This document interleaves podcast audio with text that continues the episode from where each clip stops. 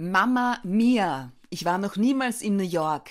Tarzan, Shrek und in der Uraufführung von Don Camillo und Pepone sowohl in der Schweiz als auch in Österreich sang und spielte der gebürtige Deutsche die Hauptrolle des Don Camillo.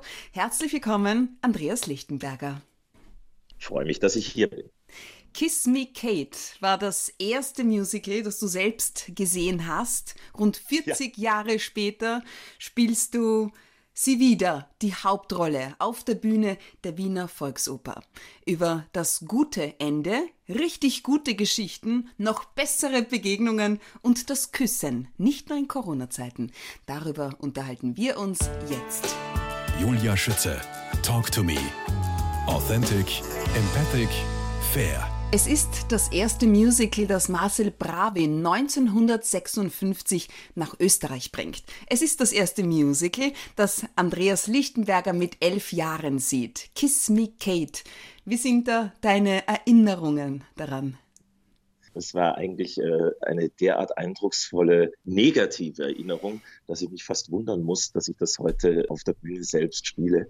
Aber ich war, wie gesagt, elf. Es war eine Silvestervorstellung in Memmingen, einer 40.000 Einwohnerstadt äh, an der man vorbeifährt, wenn man von Wien nach Bregenz fährt, denn sie liegt im deutschen Eck. Also man fährt München, Memmingen, Lindau, Bregenz. Und da gibt es das Landestheater Schwaben und dort spielte an Silvester Kiss Me Kate. Und die Kate wurde gespielt natürlich von der Frau des Intendanten, Herrn Stör. Und Herr Stör und seine Frau waren beide nicht mehr ganz so frisch, aber sie war die Kate. Sie sang Kampf dem Mann. Und ich saß in der ersten Reihe und warum auch immer. Sie hat als Ansingobjekt mich armen Elfjährigen sich da ausgesucht und sie hatte ein sehr ausladendes, wallendes Dekolleté zu bieten, dass da, weißt du, so dieses typische, schon etwas ältere Darstellerin Dekolleté, also das, was schon, wo die Haut so ein bisschen wie eine topografische Landkarte, na gut, wurscht. Ich glaube, wir haben es alle. Aber, äh, danke, so. Und, und beugte sich von der Bühne herunter und sang mich an mit diesem Kampf den Mann und ich sah da nur in dieser Auslage und dachte, Hilfe, Hilfe, Hilfe. So, und das war meine erste Erfahrung mit Kiss Me mhm. Kate. Von daher äh, ein, ein wunderlicher Kreislauf des Lebens. Inzwischen genieße ich das Stück unheimlich, wenn wir es auf der Bühne der Volksoper spielen. Wolltest du deshalb Arzt werden, um im Geschlechterkampf bestens gewappnet zu sein? Nein, Arzt werden wollte ich natürlich, weil es die Eltern waren. Die hatten, bevor wir nach Memming gezogen sind, hatten die eine Landarztpraxis im Schwarzwald. Und äh, auf der einen Seite fand ich das natürlich unheimlich schick, diese Räume und äh, meine Eltern haben einen zufriedenen Eindruck gemacht. Da will man natürlich werden, was die Eltern sind. Außerdem gab es immer diese unglaublich riesengroße äh, Tüte. Entschuldigung, seit 2010 bin ich in Wien, ein Riesensackerl. Gut. Ähm, ein, ein, ein, ein, Plastiksackerl, so wie, wie heute Müllbeutel sind, so diese, diese 80 Liter Müllbeutel, komplett gefüllt mit bunten Gummibärchen. Ja, weil natürlich Arztpraxis braucht für die Kinder Gummibärchen und da gab es immer diese riesen Vorratspackung und da dachte ich, sowas will ich später auch immer parat haben, also ich muss Arzt werden. Das hat sich dann aber bald erledigt gehabt, als ich im Gymnasium war und mir klar wurde, dass man ein großes Latinum braucht. Und äh, das war nicht mein Lieblingsfach. Ich verstehe. Kiss Me Kate, uraufgeführt in New York, zählt seit ja, 72 Jahren zu den Klassikern des Musical-Genres. Andreas Lichtenberger, hast du dir die Kate vor deiner Zusage an der Wiener Volksoper wohl auch vorher mal angesehen gehabt? Also das war ja dann 2012. Ähm, bewusst genauer angesehen, bevor du zugesagt hast. Sehr, sehr bewusst, denn es war tatsächlich so, ich habe äh, war ganz normal zum Vorsingen an der Volksoper und sie sagten mir dann, ja, wir würden gern, dass du den, den Fred machst oder Petruchio, das ist, äh, die, sind die zwei Namen der Rolle im Stück. Und wir suchen aber noch die passende Kate. Und hättest du vielleicht Zeit, da du unser Petruchio bist, dann gleich mit den Kandidaten quasi Szene und Lied zu machen. Unbedingt. Das heißt, ich habe tatsächlich drei Runden, drei Audition-Runden, Vorsingrunden mitgemacht, äh, um die richtige Kate zu finden. Und vor der letzten Runde kam der Regisseur und sagte, ich suche halt irgendwie ein Pendant zu dir. das ähnlich wie du halt, also ich, ich habe jetzt ursprünglich Schauspiel gelernt und bin dann zum Gesang gekommen und darum hat man so eine gewisse Auslegung. Und auch energetisch und größenordnungstechnisch hat er da was gesucht. Und da kam ich auf die Idee und sagte, sag mal, die Franziska Becker, kennst du die? Und er kriegte große Augen und sagte, mein Gott, ja, mit der habe ich ja schon gearbeitet. Und dann wurden tatsächlich äh, bei der äh, letzten Runde wurden sehr viele passende Damen eingeladen, auch die Franziska. Und die hat es dann im Endeffekt auch bekommen. Und das Schöne ist, dass tatsächlich Franziska und ich die gemeinsame Geschichte hatten. Wir waren beide auf der Schauspielschule Scheiße, und hatten uns kennengelernt beim, ähm, also sie war in Bochum auf der Schauspielschule, ich in Stuttgart und wir haben uns beim Schauspielschultreffen kennengelernt bei einem Workshop von Stefan Huber, der inzwischen ein sehr anerkannter Musicalregisseur ist. Und der hat damals einen Liedworkshop gemacht und danach hat er gesagt, ja, ihr könnt beide Geschichten mit Musik erzählen, wollt ihr nicht Musical machen? Und wir haben uns angeschaut und haben beide gesagt, aber nein, wir gehen ans Theater. Und das war 1995, glaube ich. Und zehn Jahre später, 2004, trafen wir uns bei Mama Mia wieder. Inzwischen beide beim Musical gelandet, ja. Funny, oder? Wo, wo, wo einen der Weg so hinführt, das Schicksal unter anderem. Ja, darf noch eines anfügen, ja, gerne. weil äh, die Franziska hat dann die erste Serie gespielt. Inzwischen wird die Kate gespielt von der wunderbaren Ursula Pfitzner, die schon seit einiger Zeit am Haus ist und wirklich ein Genrespringer ist. Ja, also wirklich äh, alles, was dort im Haus gespielt wird, und das ist ein sehr breit gefächertes, variantenreiches Programm, bedienen kann.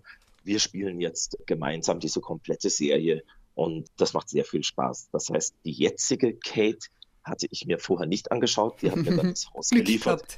Aber, genau, Glück gehabt. Aber äh, Ursprungskate, da passt es. Worum geht es ja. jetzt in dem wohl bekanntesten und erfolgreichsten Musical von Cole Porter? Es geht um, man kann nicht miteinander, man kann nicht ohne einander. Kiss Me Kate handelt äh, von der Aufführung eines Stückes, und zwar eine musikalische Verfassung von Shakespeares widerspenstiger Zähmung. Dieser Fred Graham ist der Regisseur und Hauptdarsteller. Und damit das Ding irgendwie funktioniert, und er ist darauf angewiesen, dass es funktioniert, hat das seine Ex-Frau Lilly Vanessi für das Kätchen engagiert. Die hat halt inzwischen einen, einen, einen sehr reichen Haberer, der auch äh, politisch, ja, äh, der, der, der auch äh, politisch in Washington verknüpft ist, groß und so. Und ähm, du für deine äh, deutschen Fans, ja? Wie übersetzt ja, du reichen Haberer? Huh, äh, also man würde vielleicht sagen, äh, irgendwas zwischen Freund, Lebensgefährte und Verlobter. Okay. Also sucht es euch aus, was ihr braucht. Und, und die beiden hassen und lieben sich nach wie vor, ja. Und es ist ein ständiges Kabbeln und sie will dann sogar hinschmeißen. Das wäre für ihn der Ruin. Und da kommt es ihm sehr gelegen, dass einer seiner Darsteller Spielschulden hat und den Schuldschein mit seinem Namen unterschrieben hat. Da kommen nicht zwei Ganoven und bedrohen ihn, wenn er nicht zahlt. Und er sagt natürlich erstmal, war ich nicht. Und wo dann aber während der Vorstellung die Lilly sagt, ich reise ab, sagt er, okay, Moment, nein, nein, nein, klar, ich habe das unterschrieben, aber das Geld habe ich nur, wenn die Vorstellungsserie gut läuft. Leider will sie abhauen, also sorgt ihr bitte dafür, dass sie im Stück bleibt. Und ab sofort sind die Ganoven quasi mit gezückter Pistole in ihrem Rücken mit auf der Bühne. Es geht um Lieben, Hassen, nicht miteinander, nicht ohneinander können. Und hey, Überraschung, Happy End. Yeah! Jetzt so ein Kuss, Kiss Me Kate. So ein Kuss ja. ist ja, viele sind der Meinung, äh, dass ein Kuss intimer ist als Sex. Fehlende Küsse, das erste Indiz für Beziehungsprobleme. Was meinst denn du dazu? Das äh, klingt sehr stimmig. Also, ähm, hm. also, naja, natürlich ist ein, ein Kuss was wunderbar Intimes. Und ich, äh, wenn du jetzt sagst, das ist äh, wichtiger oder intimer als Sex, dann sage ich, es kommt auf alle Fälle häufiger vor. Also man kann sich ja in seiner Beziehung, in der Partnerschaft wesentlich häufiger küssen als Be Beweis der gegenseitigen Zuneigung und Zugehörigkeit oder Übereinstimmung für irgendwas, was man gerade sagt oder tut, als äh, dass man sich gleich die Klamotten vom Leib reißt. Ja, das geht halt auch nicht überall. Insofern, ja, der Kuss ist das noch intimere, ist das noch schönere und noch intensivere Händchen halten. Und, ähm, oh, das ist äh, schön gesagt, ja und kann sehr viel äh, sagen und besiegeln. Und darum gefällt mir die Aussage, die du gerade gemacht hast. Andreas Lichtenberger, im Zuge der Recherchen haben wir gelesen, Abschiedsküsser leben länger. Also Ehemänner, die ihrer Frau morgens einen Abschiedskuss geben, lebten einer Studie zufolge durchschnittlich fünf Jahre länger. Gehörst du auch zu denen? Ich werde uralt. Großartig. Ah, wunderbar. aber jetzt in, in Corona-Zeiten, wie löst ihr das auf ja. der Bühne überhaupt? Mit dem also, Küssen, also, mit der Nähe. Ja, Kiss me Kate. Man, schwierig natürlich, ja. Es war so, wir hätten eigentlich hätten wir im Mai und Juni bereits spielen sollen. Also haben wir dann erst im, im, Juni angefangen zu proben und das mit strengen Auflagen. Wir haben tatsächlich mit Masken geprobt und ich werde wohl nie vergessen das Geräusch von zwei Plastikschirmen, die sich äh, gegenseitig berühren, weil sich quasi gerade angedeutet geküsst wird. und tatsächlich haben wir dann jetzt, als die Proben wieder aufgenommen wurden und natürlich dann auch der Mundschutz, der Mund-Nasenschutz, diese Plastikschirme gefallen sind, haben wir uns überlegt, wie machen wir das? Und wir haben tatsächlich auch die ganz klassische Variante, sprich den Kopf zur Seite neigen, ein bisschen ihren Kopf nach hinten geben, mein Kopf verdeckt zum Publikum und damit ist das schon mal safe. Wir sind in, in der Volksoper, wir sind in ganz regelmäßigen Tests. Aktuell testen wir wöchentlich beziehungsweise äh, mit entsprechendem Abstand vor jeder Vorstellung. Das Konzept funktioniert sehr gut. Auch die Zuschauer, wir dürfen immerhin aktuell bis 900 Plätze verkaufen von den über 1300.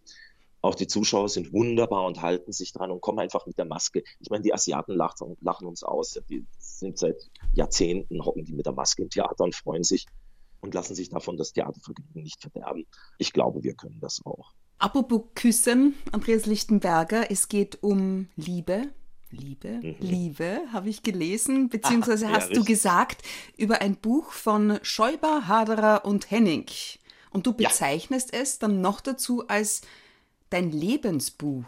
Inwiefern? Ja. Worum es da? Es gibt die Kategorie Mein Lebensbuch, gibt es im Kurier. Und im Zuge auch von Kiss Me Kate wurde ich gebeten, dort äh, ein solches äh, vorzustellen. Und es geht um Cordoba, das Rückspiel. Und äh, das ist ein wunderbares Buch, das die drei geschrieben haben. Es geht nämlich um das Problem mit den Gemeinsamkeiten zwischen Deutschen und Österreichern. Das ist ein Problem? Es, ja, natürlich sagt man nicht immer so schön, der, der, der, der größte Unterschied zwischen Deutschen und Österreichern, die gemeinsame Sprache. Das ist äh, wunderbar geschrieben. Es geht um eine ostdeutsche, also ehemals ostdeutsche Familie, die noch kurz bevor die äh, Grenze zur DDR fiel, nach Österreich gekommen ist, damals mit einem zweijährigen Buben, dem Rüdiger, der inzwischen ein gestandener Student ist und total integriert und sich nur noch Rudel nennt. Die sind in Wien angekommen und haben natürlich ihre Heimat nicht wirklich verlassen, obwohl sie sich örtlich verändert haben. Und das ist ja etwas, was auch Wien ausmacht, dass hier viele verschiedene ähm, Heimaten zusammenkommen in einer neuen Heimat und jeder von daheim ein bisschen was mitbringt. Und dadurch wird diese Stadt bunter und reicher. Das ist wunderbar.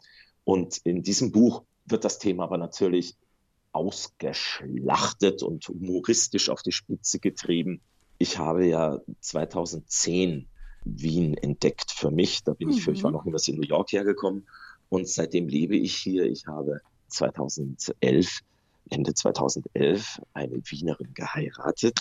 Mutig, und, mutig. Äh, ja.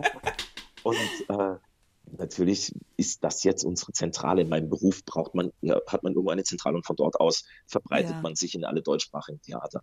Wien ist meine neue Heimat und ich bin nun mal ein Deutscher und die Besonderheiten dieser Konstellation werden mir auch durch meine Frau natürlich immer wieder vor Augen geführt und sind wunderbar, weil es auch den den Alltag und alles äh, humoristisch so belebt. Und darum ist es mein Lebensbuch, weil es genau diese Thematik aufgreift. Die Liebe zu Wien, die Liebe zu seinem Partner, die Liebe zu Menschen und ganz wichtig bitte auch die Liebe zum Fußball. Ah, ganz, ganz wichtig. Andreas Lichtenberg, du hast es gerade vorhin angesprochen. Ich war noch niemals in New York, dafür bist du 2010 nach Wien gekommen. Deine Begegnung mit Udo Jürgens beschreibst du als nachhaltig. Wie darf ich das verstehen? Im Leben passiert es hin und wieder, dass man Menschen kennenlernen darf, die wirklich was erreicht haben, die entweder Menschen erreicht haben, sehr viele Menschen mit dem, was sie tun, oder äh, auf ihrem Gebiet einfach echte Kapazunder sind, echte Spezialisten und erfolgreich, daraus ein Kapazunder. Und wenn man diesen Menschen begegnet, passiert es immer wieder, dass man überrascht ist, wie herrlich normal sie sind. Bodenständig, zugänglich und tatsächlich grundsätzlich erstmal freundlich. Ich habe immer wieder festgestellt, die Leute, die wirklich gut sind, die haben es nicht nötig, blöd drauf zu sein. Außerdem ist der Udo oh. Jürgens ein Kärntner gewesen, gell? Die sind besonders freundlich und bodenständig. ich glaube, ich glaub, den Udo beansprucht sowieso jeder inzwischen für sich, ja die Kärntner, weil er davon kommt, die Österreicher, weil er natürlich Österreicher ist. Die Deutschen sind total davon überzeugt, dass er Deutscher ist. Und die Schweizer sagen, na, na, der hat bei uns gewohnt. Ja, der ist unserer. Also, das ist ja auch schon ein Qualitätsmerkmal, wenn man von allen Ländern beansprucht wird. Aber unter uns, gell? Äh, meine Großmutter am Magdalensberg ja. war die Nachbarin von seiner Mutter und die waren Best Friends. Na, schau. Also, na, Wahnsinn. Das ist also, mal eine gut. Verbindung da muss ich dir ja im Prinzip nichts erzählen über den Ort. Oh ja, weil ihn selbst habe ich ja, weiß ich, bis auf ein, zweimal nie gesehen, weil er halt immer unterwegs war. Aber die, ja. die Freundin von meiner, von meiner Großmutter, also die Mama, ja. Ja, Bockelmann, ja. sie hat immer um zwölf oder um eins mittags zu Hause sein müssen, weil da hat der Udo angerufen. Jeden Tag. Und meine Großmutter Nein. hat immer gesagt, wenn sie jemals einen Buben kriegt, dann hätte sie gern so einen wie den Udo. Weil der sich immer Aber um seine Mami gekümmert hat. Na, siehst du. Ich mhm. nehme an, sie hätte nicht unbedingt Udo genannt, aber gut. Mhm. Also, also, ich habe ihn gar nicht so oft gesehen, ja, aber er hat uns begleitet, als wir hier, ich war noch niemals in New York äh, gemacht haben, denn es war jetzt keine komplette Neuinszenierung, aber wir waren sehr frei in der Überarbeitung. Erstens war es die österreichische Erstaufführung von einem Stück, das Jahre zuvor in äh, Deutschland Premiere hatte. Und es wurde sehr viel adaptiert und auch wir in unseren Rollen kriegten Freiheiten, da nochmal etwas anders zu gestalten, als es damals in Hamburg gemacht wurde. Und der Udo hat das tatsächlich begleitet, war relativ oft da. Er war kein, er war kein Schwätzer, er war jetzt kein, kein Plaudertäschchen. Aber wir haben dann so einen Durchlauf gemacht und, und danach haben alle möglichen was dazu gesagt. Und dann hat eben der, der Produzent auch den Udo gebeten, was zu sagen. Und weißt du, der hat sich das einfach angeschaut und wenn er zweimal gelacht hat, war es vielleicht viel. Aber er war sehr aufmerksam und dann steht er da und überlegt kurz und sagt, also wisst ihr was, seit über 50 Jahren singe ich diese Lieder. Seit über 50 Jahren höre ich sie auch von anderen gesungen. Und trotzdem habe ich manche davon heute in einem neuen Licht erlebt. Und das war so schön respektvoll für die Arbeit, die dort gemacht wurde von äh, lauter Leuten, die im Gegensatz zu ihm ja, haben wir ja alle im Leben noch nichts erreicht gehabt quasi. Ja. Das war so eine Würdigung und so ein kluger Satz auch und so ein motivierender Satz. Das war schon mal so der, der Einstieg. Und dann hat er nach einer Voraufführung, die wir gemacht haben, hat er das, damals gab es das noch, das Café Rühmann, hat er komplett gebucht und hat uns alle dahin eingeladen und ist an jeden Tisch auch gekommen, hat mit den Leuten gesprochen und selbst als das Stück dann lief, ich glaube zwei Wochen nach der Premiere klingelt das Telefon und er ist nochmal dran und bedankt sich und spricht mit mir über das Stück und dass er sich bedankt, dass ich die Rolle spiele und wie ich das mache und so. Und ich bin davon überzeugt, dass er die anderen auch alle angerufen hat. Da habe ich einfach gedacht, boah, das ist Größe. Ich meine, der Mann hat wirklich genug zu tun. Das war ihm aber irgendwie ein Bedürfnis. Und dann ist es nur noch ein paar wenige Male zur Begegnung gekommen und das letzte Mal tatsächlich kurz vor seinem Tod. Da waren wir mit Shrek damals bei der Aufzeichnung der Helene Fischer Show in Berlin. Er war da auch. Die wurde ja dann im Endeffekt posthum ausgestrahlt, weil er am 22. glaube ich gestorben ist. Die Helene Fischer Show am 26. ausgestrahlt wurde. Und da habe ich ihn nochmal besucht im, im, vollen Outfit. Er sagte erst, äh, wer sind Sie? Weil ich war im vollen, äh, im vollen Ruger-Outfit. Ja, und, und da hat ja keiner Chance, mich zu erkennen. Und ich sagte, ah, der Andreas Lichtenberger, der Axel Staudach aus Wien und der, ah, servus. und dann haben wir kurz gesprochen. Und ich weiß noch, dass ich habe danach mit meiner Frau telefoniert und sie hat gefragt, ma, schön, und wie war's? Ich sagte, du, es war eh nett, und, aber er war irgendwie müde. Und, und dann ein paar Tage danach ist, ist, die, ist die Nachricht von seinem Tod ist schon, ist schon eingefahren, muss ich sagen. ähm, ich habe dann auch mich eben, seitdem ich New York gemacht habe und ihn kennengelernt habe, mit ihm beschäftigt, ein bisschen Interviews gehört, gelesen, auch was man sonst so von ihm zu lesen bekommt. Und darum sage ich, ein beeindruckender Mann und ich bin sehr dankbar, dass ich ihn kennenlernen durfte und dass ich tatsächlich auch seine Musik und Lieder kennenlernen durfte. Denn abgesehen auch von den Songs, die wir in New York drin hatten, hat er unheimlich tolle Sachen geschrieben und ich träume immer davon, irgendwann mal äh, eine CD aufzunehmen mit Udo Jürgens Songs, die jetzt nicht unbedingt ein jeder kennt.